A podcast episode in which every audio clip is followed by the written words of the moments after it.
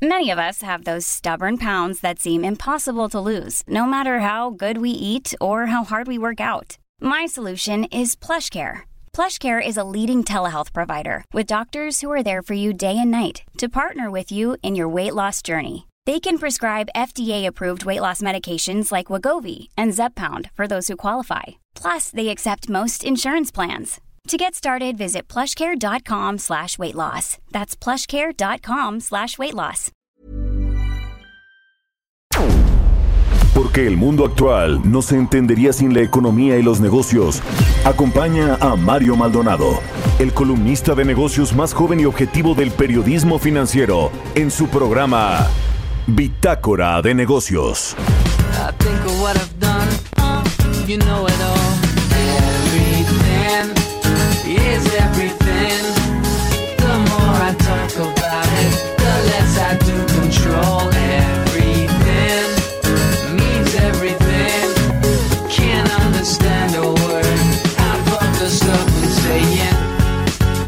I do possess, sometimes they own me too. What they're gonna do to me? I think it's hopeless, hopeless. What I explain, I'm sure you get it well. ¿Qué tal? ¿Cómo están? Muy buenos días. Bienvenidos a Bitácora de Negocios. Yo soy Mario Maldonado y me da mucho gusto saludarlos en este jueves 12 de agosto del 2020. Saludo con mucho gusto a quienes nos escuchan por la... ¿Qué pasó, Chucho? Ya ves. Jueves 13 de agosto del 2020. Jesús Espinosa, no, no, no te creas. Jueves 13, jueves 13. El 13 además es un día de buena o de mala suerte. Bueno, depende cómo se vea. Bienvenidos a Bitácora de Negocios. Saludos a quienes nos siguen por la 98.5 de FM aquí en la Ciudad de México. En Guadalajara, Jalisco.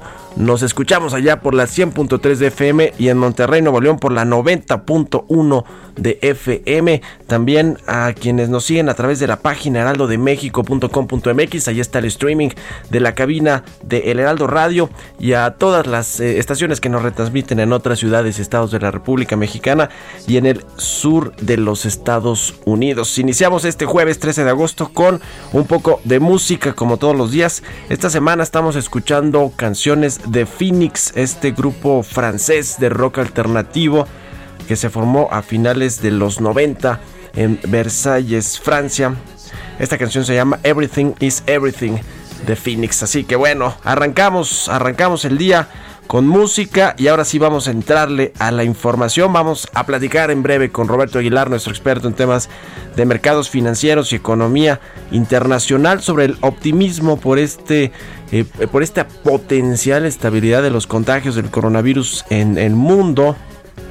Suman 20.6 millones de contagios, pero en eh, varios países ya hay eh, una curva descendente completamente. Está eh, relativamente controlado y bueno, pues también está en vísperas una nueva vacuna hay muchas farmacéuticas, incluida, incluida la fundación de Carlos Slim, que ya se anunció, vamos a hablar de esto, va a entrarle ahí con Oxford y con AstraZeneca para producir esta vacuna contra el, coronavirus. Vamos a hablar de esto. Hoy es la decisión de política monetaria del Banco de México.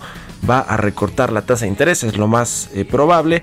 Y bueno, pues eh, se autoriza además el trámite de bancarrota de FEMSA en los Estados Unidos. Por cierto que ayer salió una nota en la que decía que lo que demandaron a, esta a esta grupo, dije FEMSA, es FAMSA, el grupo FAMSA que se declaró en bancarrota hace unas semanas y que bueno pues tiene que hacer frente a distintos procesos legales jurídicos en México y en los Estados Unidos le decía que lo demandó un banco el banco Multiva por una cantidad importante de dinero. Bueno, vamos a hablar de esto. También vamos a platicar con Gerardo Flores, como todos los jueves, experto en temas de análisis de políticas públicas, sobre el tema de la economía que no crece en los Estados Unidos y le pega esto a México, que bueno, pues aquí estamos un poquito peor que nuestro vecino del norte. Vamos a hablar eh, también con Alejandra Palacios, la presidenta de la Comisión Federal de Competencia Económica, sobre esta multa histórica muy importante a 11 empresas eh, que se pues coludieron para participar en contratos de estudios eh, de laboratorio, de bancos de sangre, este cártel de eh, empresas que se coludieron y que bueno pues les puso una multa importante la COFESE. Vamos a hablar de esto con Alejandra Palacios.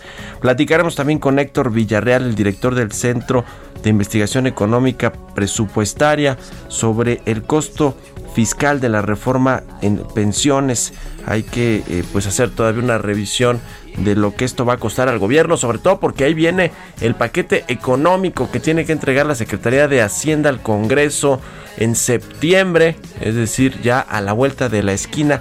¿Qué van a hacer con el tema de las finanzas públicas, del presupuesto, la ley de ingresos?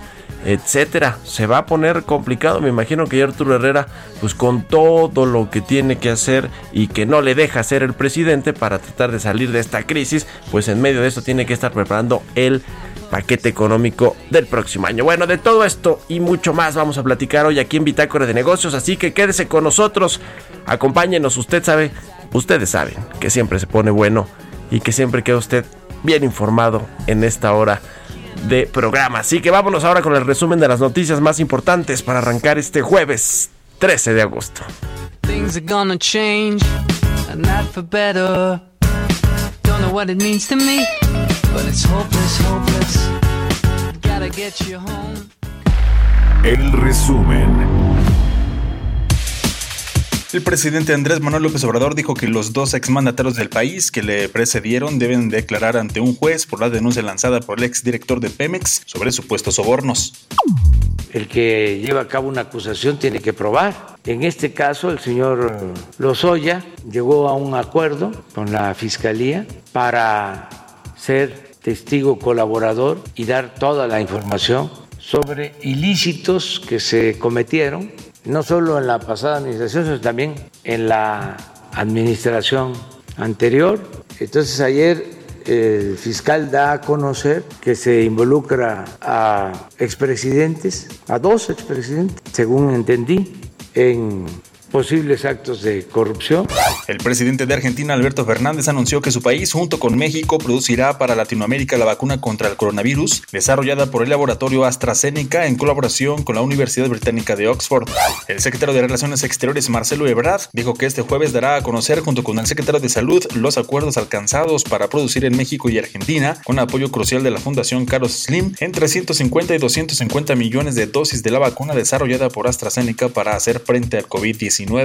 Arturo Herrera, secretario de Hacienda, considera que tras vivir la peor crisis financiera y de salud en un ciclo, México necesitará anclas para un rápido crecimiento, las cuales provendrán de socios privados, de estructuras de capital y de financiamiento a largo plazo.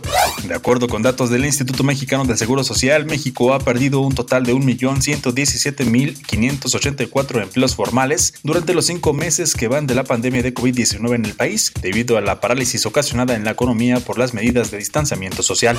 La agencia calificadora Fitch Ratings reiteró la nota crediticia de la Comisión Federal de Electricidad a triple B- con perspectiva estable debido a que no ve gran afectación por la pandemia de coronavirus, además del fuerte respaldo del gobierno federal a la empresa. Bitácora de negocios en El Heraldo Radio. El editorial.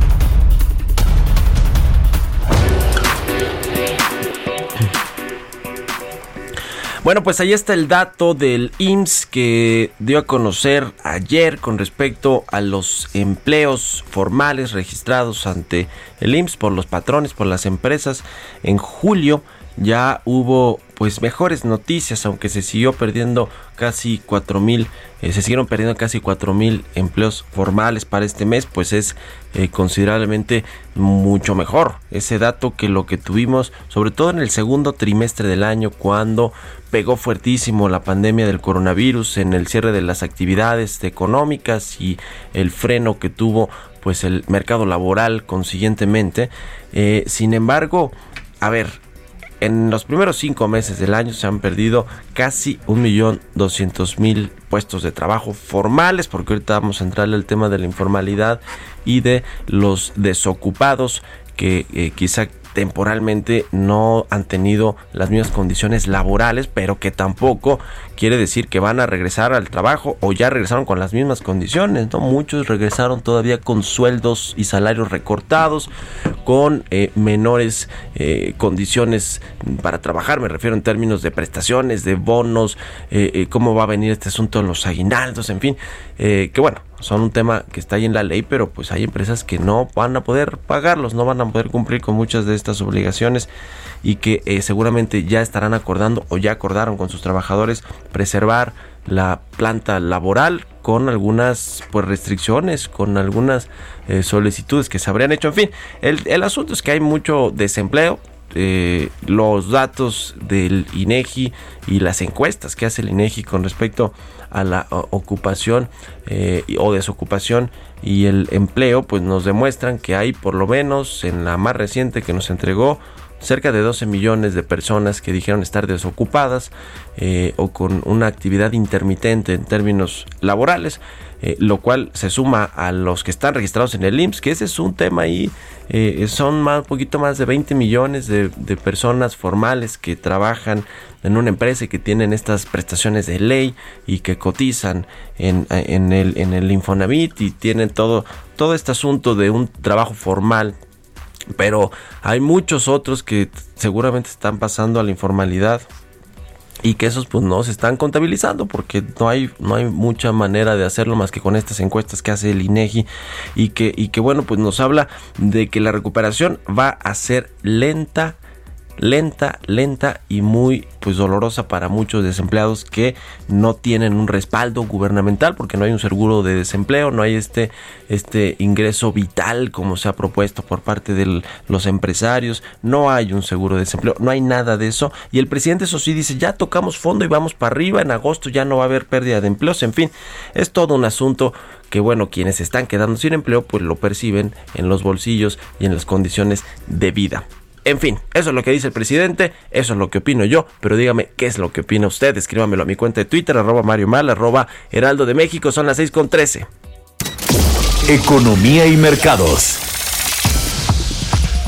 Roberto Aguilar ya llegó a la cabina del Heraldo Radio. Mi querido Robert, ¿cómo estás? Muy buenos días. ¿Qué tal Mario? ¿Cómo estás? Muy buenos días. Pues eh, mucha actividad. Fíjate que estaba revisando justamente una nota que habla de un reporte de lo que podrían ser ya eh, algunos indicios, Mario, en Alemania específicamente, de que ya hay personas que podrían haber tenido el coronavirus y se están volviendo a infectar un poco vamos a revisar un poquito más adelante este tema, que bueno, acaba de salir esta información. Pero bueno, déjame comentarte que ayer justamente, o más bien hoy, los mercados bursátiles asiáticos siguieron el alza de los de Estados Unidos por una renovada demanda de las acciones tecnológicas. El oro también rebotó, como lo comentamos, y la venta de dólares después de que las cifras del virus estarían estabilizando y un aumento sorprendente en la inflación de Estados Unidos que impulsaron la confianza en los inversionistas. El número de nuevas infecciones por COVID-19 diarias en Estados Unidos parece estabilizarse ya alrededor de 55 mil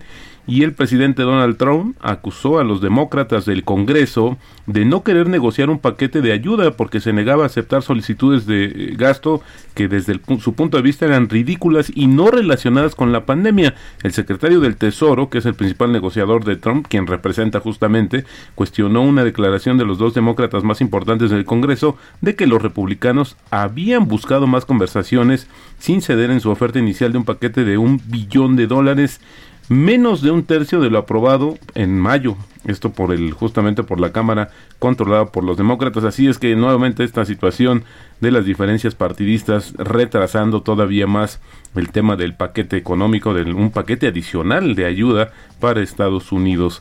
Bueno, a pesar de todo esto, el Standard Poor's 500, uno de los, uno de los indicadores líderes de la actividad bursátil en Estados Unidos, cerró cerca de su récord de febrero en un repunte, como te decía, generalizado, liderado por las acciones tecnológicas de Microsoft, Amazon y Apple, con una temporada de ganancias del segundo trimestre mejor de lo anticipado. Los inversionistas se están preparando para el riesgo de que supone la elección presidencial estadounidense que estará muy disputada en noviembre. También esperan noticias sobre justamente estas conversaciones del paquete de estímulos interesantes interesante que ya el tema eh, político electoral esté también ya permeando en los mercados.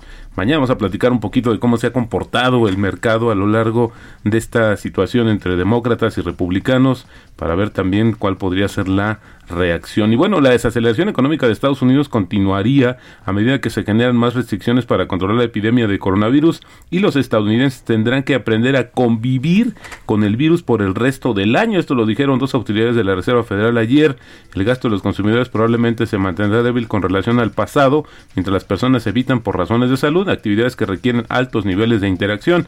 Esto lo dijo ayer el jefe de la Reserva Federal de Boston y también el presidente de la Reserva Federal de Dallas. Comentó que espera que las tasas de desempleo en el país se mantengan elevadas en un 9% a finales del año pero señaló que podrían ser menor si las empresas y los consumidores toman medidas para controlar el virus.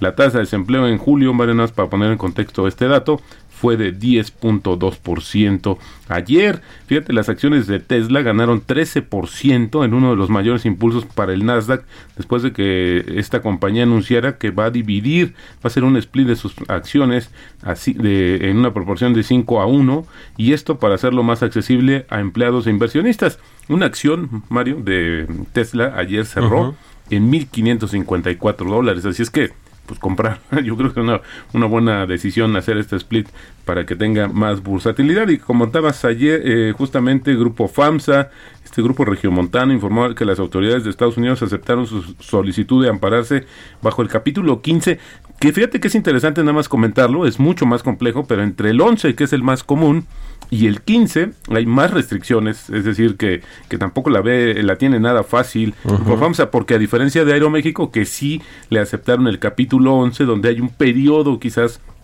más amplio para poder negociar con sus acreedores. Estos están con el capítulo 15.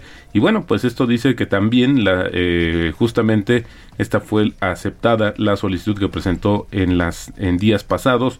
Y justamente FAMSA ha incumplido con el pago de intereses de varios de sus títulos de deuda en circulación y también pidió la protección de la justicia en México bajo la figura de concurso mercantil. Ayer, solo por este anuncio, las acciones del grupo FAMSA cerraron con una ganancia de 8.4%, pero ya entraron en un terreno de la especulación bastante álgido con estos vaivenes que va a tener seguramente en los siguientes días. Y el tipo de cambio, Mario, iniciando operaciones en este momento en 22.31 pesos. Bueno, pues ahí está, y ahí viene la decisión de Banjico, ¿no? Viene la decisión de Banjico, exactamente como lo comentas. Fíjate que con este tema y la correlación que hay obviamente con eh, la inflación, por lo menos está esperando que la tasa de interés eh, de referencia pues se recorte no solamente eh, está entre el medio y un cuarto de punto Mario pero por ejemplo el sondeo que hizo en días anteriores Reuters le está poniendo justamente un, una, baja de la mitad, o sea, de medio punto porcentual, y esto estaríamos llegando al nivel más bajo en cuatro años y sería pues justamente la décima baja consecutiva de la tasa de referencia en México, que bueno, a pesar de todo, sigue siendo atractiva. Esto sería justamente, estaríamos hablando de que la tasa ya se estaría colocando en un nivel de 4.5%, nada más para ponerlo también en contexto, Mario, en Brasil están eh, la tasa de referencia, lo similar, está en un nivel de 2%. Y Slim le entra a la producción de la vacuna, ¿no? Con su fundación. ayer fue una noticia sorprendente porque para empezar se no dio podía primero ser otra cosa. El ingeniero siempre está tan lo que no debe. Este, se dio la nota en Argentina, después se reaccionó aquí y bueno, pues la compañía. Yo creo que hay que aclarar también cómo, cuál es el papel y cuánto va a aportar. Yo eh, pensaría que no va a financiar todo Sí, la no, producción, no, no. sino que más bien es un trabajo conjunto donde los países van a, a- van a este, destinar parte de su presupuesto y que pues, justamente ahí a través de la fundación eh, el ingeniero Carlos Slim pues, estaría también aportándole eh, un poco. Y la discusión ayer también en las redes sociales sobre esta situación Mario creo que vale la pena eh, comentarlo porque sí fue muy álgida no de ambas partes no Eh, eh, algunos decían bueno pues si tiene tanto dinero pues bien haría eh, eh, ya se había tardado en anunciarlo pero la verdad es que creo que también como una situación de aportar y apoyar hay muchos millonarios que lo están haciendo en Sí, el sí, mundo. sí. Claro que sí, se vale, se vale ahí con Carlos Slim y su fundación, que está muy metido en temas de salud, por cierto. Gracias. Al contrario, muy buenos días. Roberto Aguilar, sígalo en Twitter, Roberto AH, son las 6 con 20. políticas públicas y macroeconómicas. Ya está en la línea telefónica como todos los jueves. Gerardo Flores, ¿cómo estás mi querido Gerardo? Muy buenos días.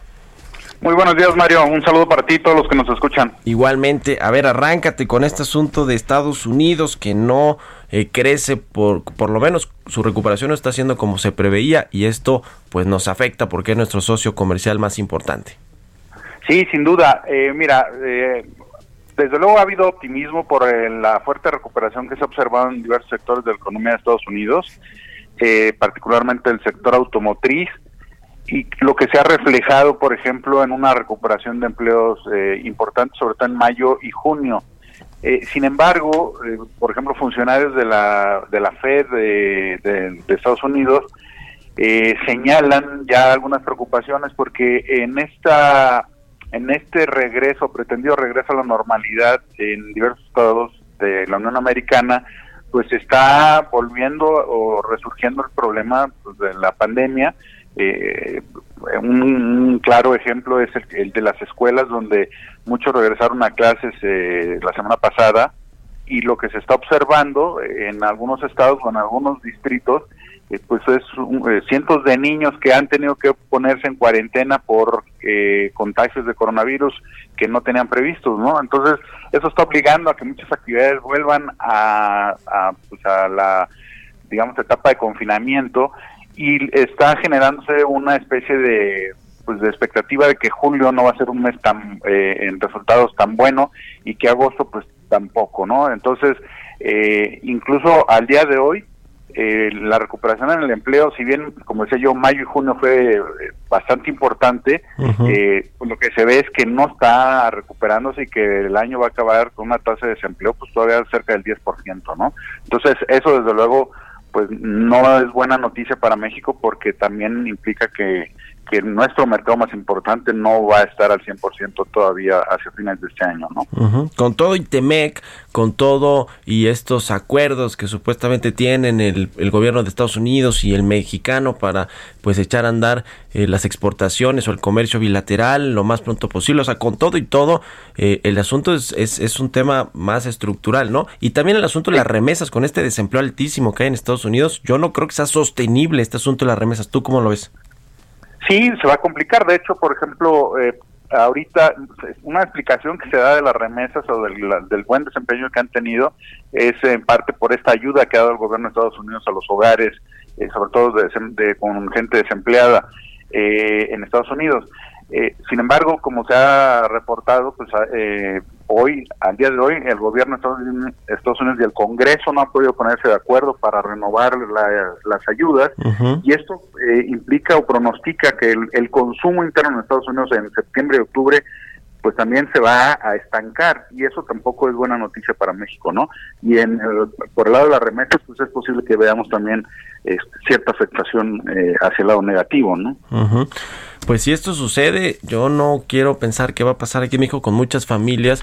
Creo que son más o menos 10, 10 millones, ¿no? De familias que dependen, bueno, que reciben algún tipo de remesa. No, creo que son menos, 3 o 4 millones. Estoy yéndome muy, muy alto, pero, pero son muchísimos, ¿no? Si esto le ha apoyado ya a la economía familiar en estos eh, tiempos muy, muy, muy difíciles.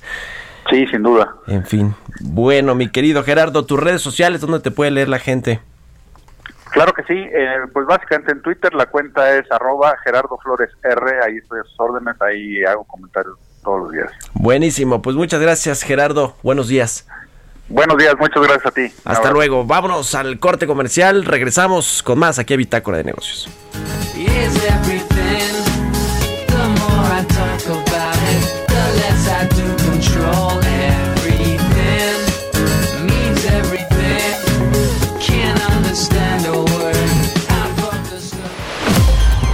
Continuamos en un momento con la información más relevante del mundo financiero en Bitácora de Negocios con Mario Maldonado. Regresamos.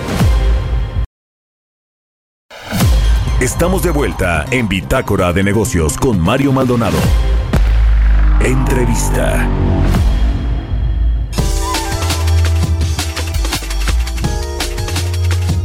Ayer le platicamos sobre esta, eh, pues esta resolución de la Comisión Federal de Competencia Económica que eh, pues decidió multar a 11 empresas y 14 personas físicas con 626 millones de pesos por haberse coludido en licitaciones de servicios integrales de estudios de laboratorio y de bancos de sangre. Para hablar de este tema, me da mucho gusto saludar a la comisionada presidenta de la COFES, Alejandra Palacios. ¿Cómo estás, Alejandra? A ver, cuéntanos un poquito de esta investigación, cuándo, cuándo inició, eh, eh, qué se encontró en el camino y finalmente pues llegan a esta eh, resolución final de multar a estas empresas y a estas personas físicas. Y pues justamente como tú mencionas, es una sanción a distintas empresas que se dedican, entre otras cosas, a venderle al Seguro Social y al ISTE los servicios de banco de sangre y de laboratorio. Esto lo que quiere decir es que cuando el IM o el ISTE, eh, como un, médico del IMSS o el ISTE te manda a hacer un análisis o necesita una prueba de sangre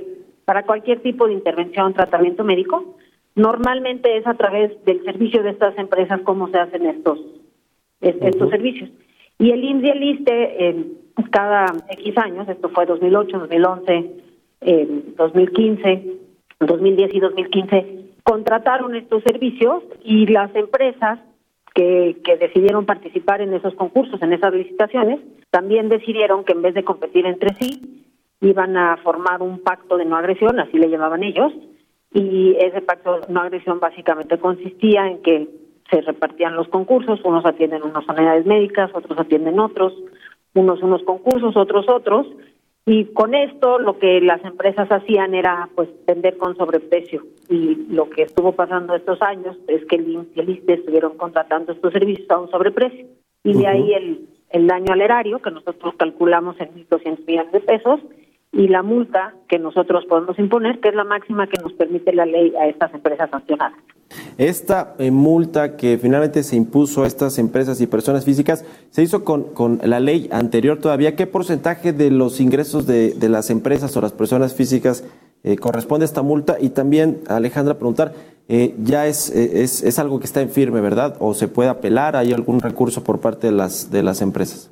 Mira, el, el el como si dice procedimiento administrativo ese está terminado. Es decir la autoridad de competencia hizo una investigación la, la investigación se llevó a fondo hay evidencias hay elementos que acreditan la conducta que acreditan la práctica que acredita quiénes fueron los responsables de haber participado en este acuerdo. Ahora siempre para cualquier autoridad administrativa cuando una autoridad te sanciona el poder judicial como manera de control de que las autoridades hagamos bien nuestro trabajo cumplamos con el debido proceso, eh, llevemos a cabo los procedimientos como marca la ley. Los agentes pueden pedir una revisión a la legalidad de, nuestras actuaciones. Me supongo que este caso no será no será distinto, pero lo que sí te, te puedo decir, Mario, es que la conducta se cometió, estas empresas se pusieron de acuerdo, existió el pacto de no agresión, hubo sobreprecios, en algunos casos hasta el 58%, y causaron un daño erario. En el proceso de investigación que hace la COFESE, de seguimiento a todo este eh, eh, caso, a estas denuncias, eh, las empresas afectadas o las que están siendo investigadas tienen el derecho, ¿no? De, de, dar a conocer también algunos, de tratar de defenderse, vaya, para terminar pronto. ¿Lo hicieron la mayoría de las empresas o cómo fue este, este proceso de pruebas y de presentación de documentos por parte de los, de los involucrados? Una vez que la autoridad investigada, la comisión emite un dictamen de probable responsabilidad. Ese es básicamente el fin de la investigación y en ese documento se contiene la información respecto a quiénes son los probables responsables, cuáles son los actos que cometieron, cuál es la evidencia que tiene la autoridad para poder acreditar la conducta. Ese documento, dictamen de probable responsabilidad, se les comparte a los probables, que, en ese momento son probables culpables, y ellos presentan pruebas ante la autoridad, ante la propia COFES se analizan todas cada una de las pruebas, se valoran, eh, todos presentan pruebas, por supuesto, este, algunos eh, distintas pruebas, no, algunos sobre eh, que las pruebas que la comisión tiene no son válidas o hace falta más evidencia, otros eh, señalan más temas como que el daño no es el que nosotros estimamos, los precios no son los que uno, este, la autoridad está estimando que son, o sea, hay diferentes maneras de, de defenderse. Y cada cada empresa decide su estrategia de defensa y presentan pruebas. Y nuestra obligación es desahogar todas y cada una de esas pruebas. Las desahogamos. Algunas pruebas eran eh, interesantes y cambiaron un poco el sentido respecto a cómo a cómo sancionar, pero ninguna fue suficiente para eh, decirnos o darnos a nosotros la, la evidencia de que la conducta no existió.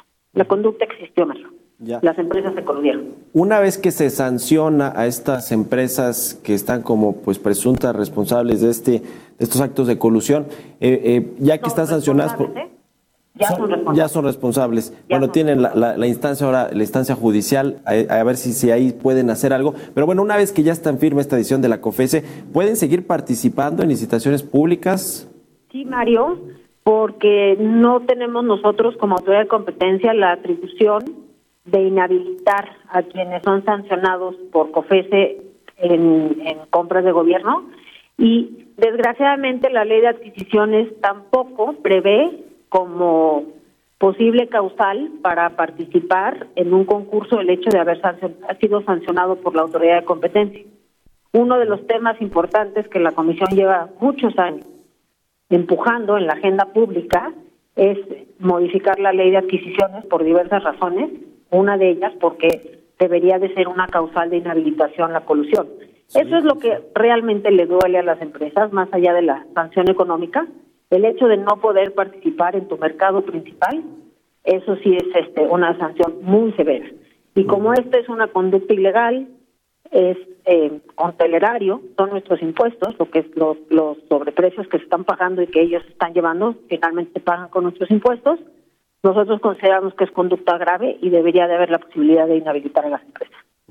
Y finalmente, Alejandra, esta multa histórica de 626 millones de pesos a este grupo de empresas y personas físicas eh, es, es la multa más alta que ha puesto la, la COFESE y también con la nueva ley, a, digamos, eh, ¿a cuánto hubiera aumen- aumentado por el por porcentaje sus ingresos o la multa que se le fijó a estas compañías? Mira, la multa más importante o más grande en, en magnitud que hemos impuesto es hace un par de años a las Afores. No sé si te acuerdas aquel caso de las Afores que en vez de competir se pusieron de acuerdo para no, digamos, un pacto de no agresión otra vez para no robarse clientes. Sí, sí, este, la. Afore 1 dice, bueno, yo no mando a, a mis eh, promotores a convencer a los trabajadores de que se cambien a mi Afore y la Afore 2 hace lo mismo y tampoco me roba a mis clientes. Este, y bueno, eso es, eso es un, un acuerdo para no competir. Eh, en ese caso, la multa fue de 1.100 millones de pesos. Esta es la segunda, 626 millones de pesos. Y respecto a la pregunta de si hubiéramos multado con la nueva ley, yo calculo que la multa pudo haber sido mm, por lo menos 20% o 30% mayor. Y un tema importante es que con la nueva ley también podríamos haber ordenado la inhabilitación, eso sí, de los funcionarios de estas empresas para no poder seguir trabajando en sus empresas por, por haber participado en, en actos de colusión. Es decir, la nueva ley lo que nos permite es que a los funcionarios que actúan en nombre y representación de las empresas pueden quedar inhabilitados de trabajar en donde están trabajo justamente por las conductas ilegales. Bueno, pues qué, qué bien que se logró esta eh, eh, sanción por parte de la COFESE.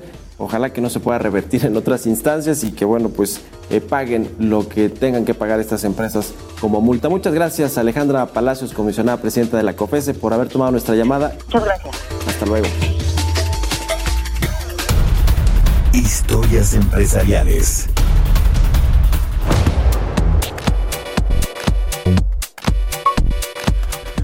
Bueno, pues cambiando de información, fíjense que esta histórica marca de 20th Century Fox va a dejar de existir. Eso es lo que quiere Disney. Quiere eliminar cualquier rastro de Fox en el nombre de sus estudios. Y es por eso que esta legendaria compañía cinematográfica de 85 años, la 20th Century Fox, pues va a desaparecer. Se va a llamar diferente. ¿Cómo? Nos cuenta en la siguiente pieza Giovanna Torres.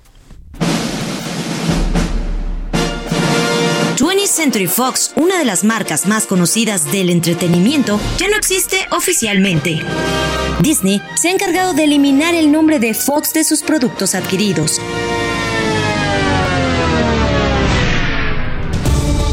En enero, The Walt Disney Company quitó el nombre de Fox de su marca de películas y ahora hace lo propio con la división de televisión.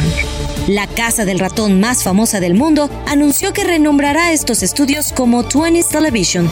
El logo conservará su tipografía y diseño tan reconocido a nivel mundial.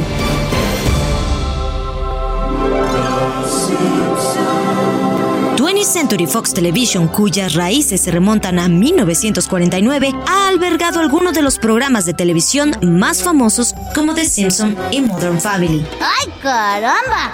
Cabe destacar que para las temporadas que fueron lanzadas antes del acuerdo, conservarán la marca anterior y el cambio aparecerá en los episodios de las series más recientes a partir de otoño. Los cambios ocurren luego de que el año pasado Disney pactó la compra de varios activos a Fox por 71 mil millones de dólares. La decisión tomada por Disney se debe supuestamente a las confusiones que se pueden generar debido a que la marca ya no es parte de los activos de Fox Corporation, tal como sí lo es Fox Entertainment, Fox Sports y Fox News. Por otro lado, también se dio a conocer que la compañía hará otros cambios. ABC Studios se llamará ABC Signature y Fox 21 Television Studios se convertirá en Touchstones Television. Por parte de la división de cine, es muy probable que los nuevos mutantes de X-Men sean quienes estrenen la nueva imagen de la compañía. Para Bitácora de Negocios, Giovanna Torres. Bitácora de negocios en El Heraldo Radio. Bueno, pues en lo que tiene que ver con el caso Lozoya, ayer el fiscal general de la República pues también dio algunas declaraciones con respecto a lo que es este juicio, el juicio del siglo, bueno, no sé si, si el juicio del siglo, pero pues uno de los más importantes, emblemáticos, sobre todo para este gobierno, eh, eh, con respecto a lo que es la corrupción, lo que tanto critica el presidente López Obrador, que se dio en los sexenios anteriores, y ciertamente sí sucedió mucho de estos temas de corrupción en el sexenio de Enrique Peña Nieto, pero a ver, él decía, el fiscal, que para empezar, no va a prescribir, no, no ha prescrito ningún delito por los que se está acusando a Emilio Lozoya, este asunto del financiamiento ilegal de la campaña presidencial de Enrique Peña Nieto con estos sobornos que habría entregado Odebrecht a Emilio Lozoya para financiar parte de esta campaña, también para financiar los pagos de sobornos o de coimas, como se le dice también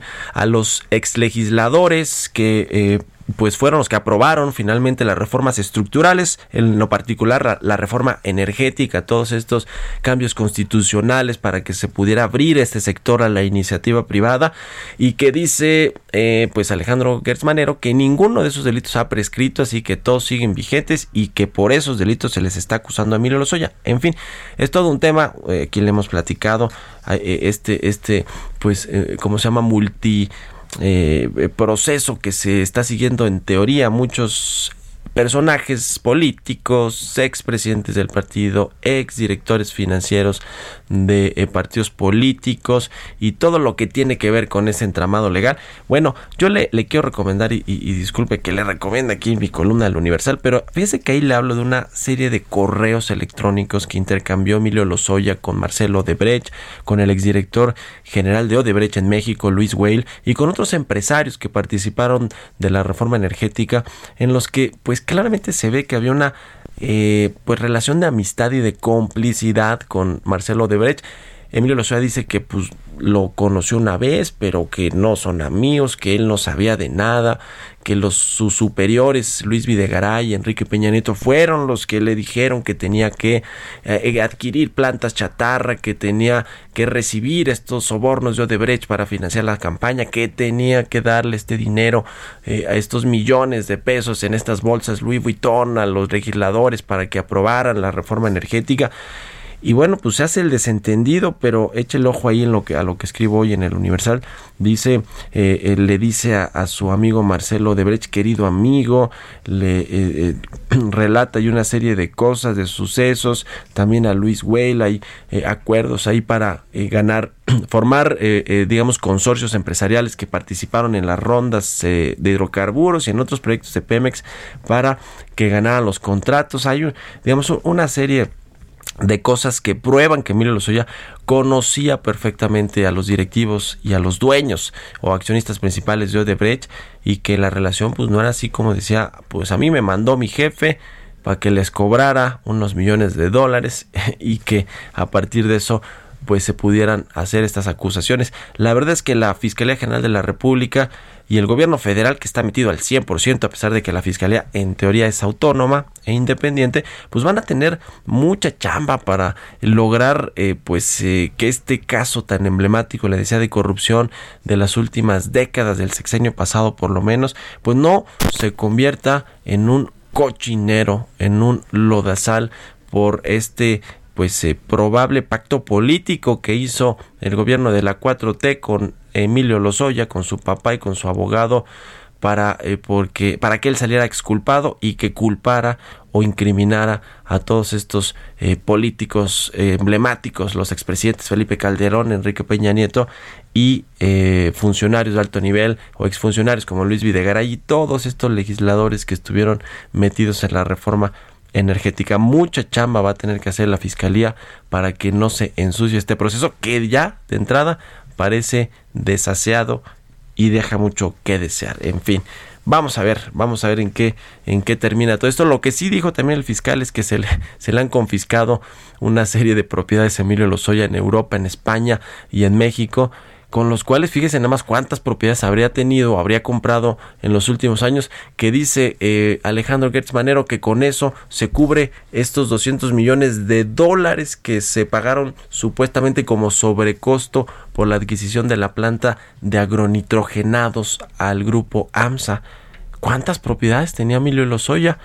Y si las tenía, pues las pagó con los sobornos y va a salir eh, exculpado de esto con este criterio de oportunidad híjole, qué escándalo, qué escandaloso sería que sucediera eso, sobre todo por lo que le contamos ayer, todo el círculo de funcionarios de Emilio Lozoya con los que hacía todas estas tranzas, que era lo que hacía básicamente, van a quedar también exculpados, se van a ir solo con estos peces gordos. ¿Qué caso? ¿Qué caso este de Emilio Lozoya? Va a seguir dando mucho de qué hablar. Son las 6 con 47 minutos, vamos a otra cosa. Entrevista. Vamos a platicar con Héctor Villarreal, el director del Centro de Investigación Económica Presupuestaria. ¿Cómo estás, Héctor? Qué gusto saludarte. Muy buenos días. Al contrario, Mario, el gusto es mío. Muchas gracias. Oye, a ver, se eh, pues han hecho varios cambios, varios anuncios en lo que tiene que ver con las pensiones en México, sobre todo con las Afores, ¿no? Estas administradoras de fondos para el retiro, pero hay por el otro lado estas pensiones y jubilaciones del gobierno federal o de las entidades de gobierno que son una carga pesadísima para las finanzas públicas, para el erario. Eh, y ustedes dicen ahí, cuidado con este costo fiscal de eh, que puede traer la reforma a las pensiones. A ver, cuéntanos cómo está esta situación y, por qué venimos diciendo de hace mucho tiempo que es una bomba de tiempo y que se tiene que reformar este sistema para que eh, pues no, no siga siendo este problema para las finanzas públicas. Mira, con mucho gusto y deja, deja tratarme de ir en orden. Con, también con, eh, me, qué bueno que podemos platicar con el público que, que te escucha. La reforma realmente, Mario, está centrada en lo que se conoce como Pilar 2 o las cuentas individuales. y las famosas AFORES, esto es importante porque era un sistema que se venía cuestionando mucho se venía cuestionando mucho por dos razones. Una, las tasas de reemplazo para quien las consiga o consiguiera iban a ser muy bajas. ¿Qué es la tasa de reemplazo? El cheque que te va a tocar con respecto a tu último sueldo. Entonces, toda esta idea de subir las, las aportaciones por parte de las empresas, la idea es que te pueda subir el cheque final. Y, hay que decir las cosas con su nombre.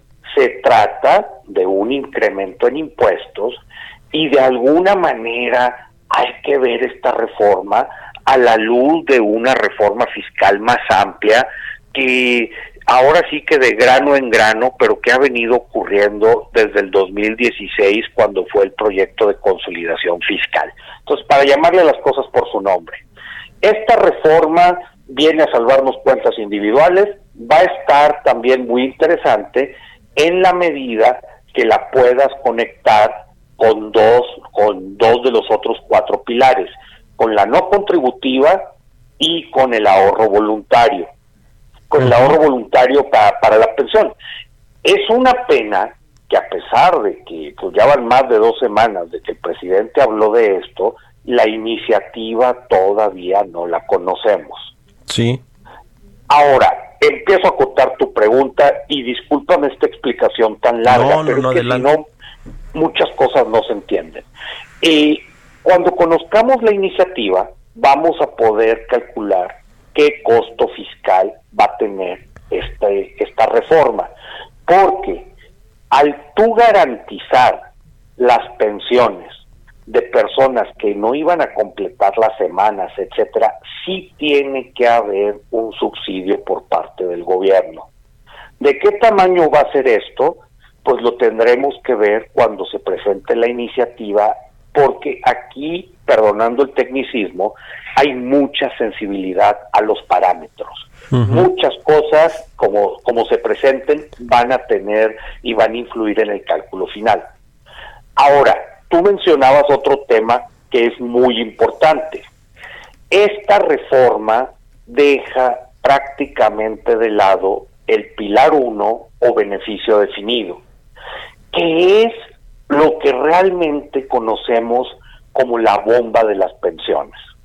Este gasto que se ha disparado de manera muy ruda, muy, muy, muy, muy, muy, muy ruda, y que según proyecciones del CIEP, de aquí al 2035 va a seguir teniendo aumentos muy importantes.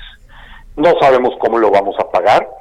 Eh, más que ponernos en riesgo de quiebra, lo que hemos estado viendo es que se come mucho el espacio fiscal. Entonces, dejamos de pagar servicios de salud, dejamos de pagar servicios de educación, no estamos invirtiendo en infraestructura ni en seguridad pública porque estamos pagando pensiones. Sí, sí, sí, sí. Ese es un gran tema porque, eh, eh, pues a- ahora, por cierto, viene la entrega del paquete económico en septiembre por parte de la Secretaría de Hacienda al Congreso. Así es. Y habrá que ver, pues ahí cómo hacen malabares, ¿no? Con el asunto de las finanzas públicas, la, la, la ley de ingresos y el presupuesto. Y ahí, pues viene el, el costo de las pensiones públicas, ¿no? Que tiene que hacer el gobierno. Sí, sí, sí, sí, justo que ya en los últimos años ha puesto al gobierno contra la pared. Ahora, uno de los riesgos con la reforma, yo creo que la reforma que se presentó, yo insisto mucho, Mario, habrá que ver la iniciativa, pero en general puede ser una buena reforma en la medida que el diseño meta mucha gente al sistema, que se conecte con la no contributiva, que te fomente el ahorro voluntario, todo eso está muy bien. Pero, pero, pero, un riesgo que hay es que este gobierno diga, esta ya fue mi reforma en pensiones, Sí, sí, sí. y le va a dejar la bronca de beneficio definido o pilar uno al siguiente. Sí. Y, y, y si esto no se arregla, nuestro sistema fiscal en una parte muy considerable va a gravitar, va a girar alrededor de estar pagando pensiones. Y lo que te limita en términos de otras políticas públicas es muy serio. Sí, sí, por supuesto que sí. En fin, ya veremos si se avienta a hacer esta reforma eh, eh, más estructural, más de fondo para el tema de las pensiones públicas y, y si nos permites aquí lo platicamos. Muchas gracias por haber tomado nuestra llamada, Héctor Villarreal, dire- director del Centro de Investigación Económica y Presupuestaria y muy buenos días. Al contrario, Mario, que tengan muy buen día. Muchas gracias. Hasta luego y muchas gracias a ustedes también por habernos acompañado aquí en Bitácora de Negocios en este jueves. Quédese aquí en El Heraldo Radio con Sergio Sarmiento y Lupita Juárez y nosotros nos escuchamos mañana tempranito a las 6. Buenos días.